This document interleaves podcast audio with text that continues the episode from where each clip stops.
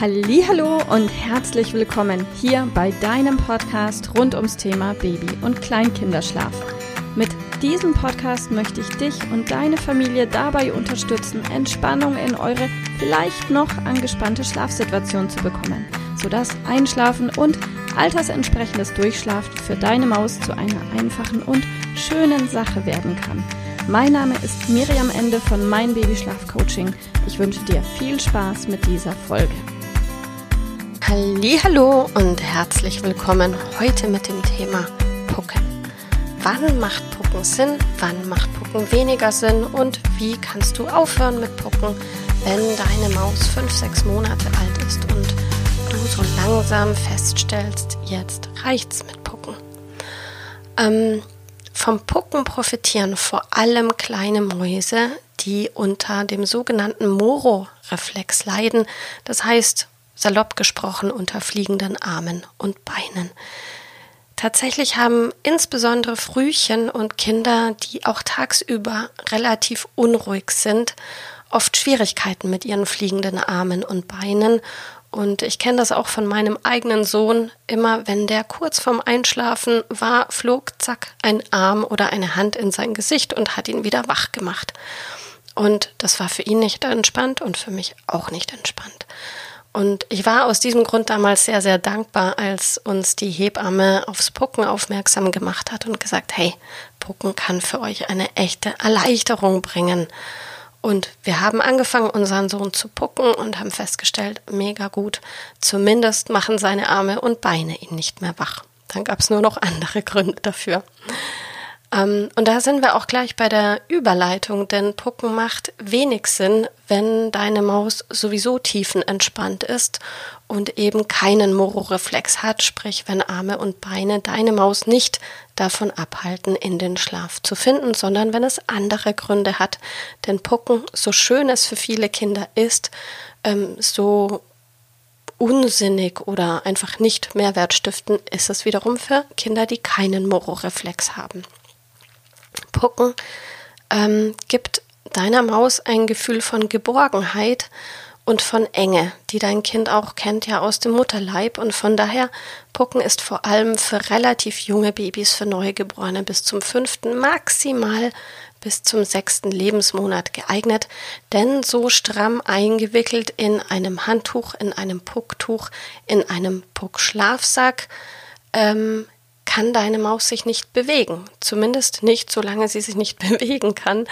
Das bedeutet, in dem Moment, wenn dein Kind anfängt, sich umzudrehen oder idealerweise davor schon, ähm, hast du das Pucken abgeschafft, das Puck Pucktuch oder das Puckhandtuch abgeschafft, damit dein Kind sich wirklich auch im Schlaf drehen kann und auch wieder zurückdrehen kann, damit wir hier auch in puncto Sicherheit sicher unterwegs sind.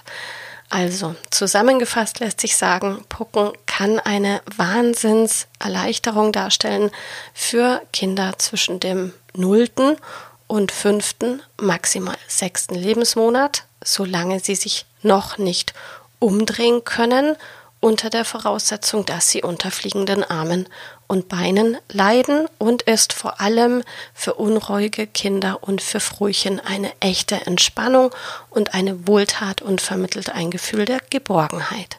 Für Kinder, die sowieso gut schlafen oder die eben nicht unter einem Mororeflex leiden und ganz normal termingerecht oder verspätet zur Welt kamen, ist das Pucken weder gut noch schlecht, es ist einfach egal.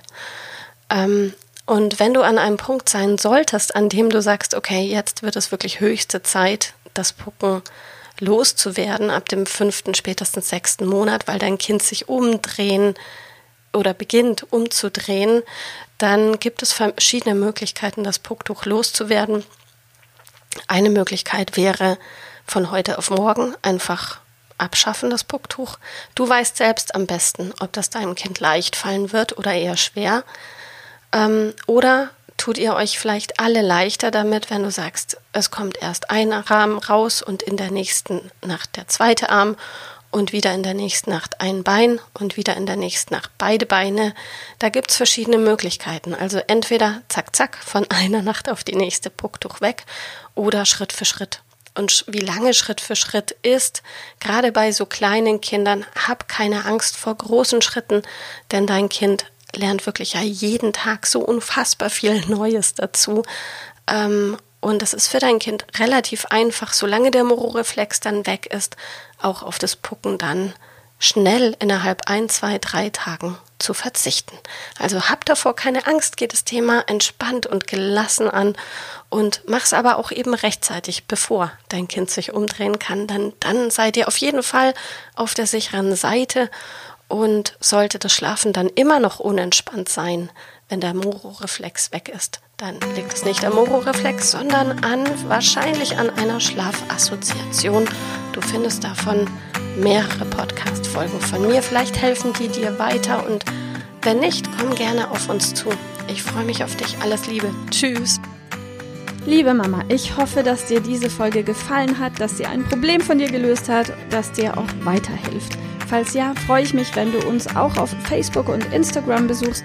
Dort teilen wir täglich wertvolle Tipps rund ums Thema Babyschlaf mit dir, die dir dabei helfen sollen, mehr Schlaf und vor allem auch mehr Lebensqualität für dich und deine ganze Familie zu bekommen. Die Links dazu findest du in den Show Notes und solltest du dich vielleicht auch beruflich verändern wollen, weil du dich schon seit längerem fragst, ob das, was du im Moment machst, wirklich alles gewesen sein soll, dann kannst du dich gerne um einen Ausbildungsplatz zum Schlafcoach bei mir bewerben. So oder so, die Links findest du in den Show Notes. Kontaktiere uns, wir rufen dich an für ein kostenloses Infogespräch. Ich freue mich auf dich, deine Miriam. Tschüss!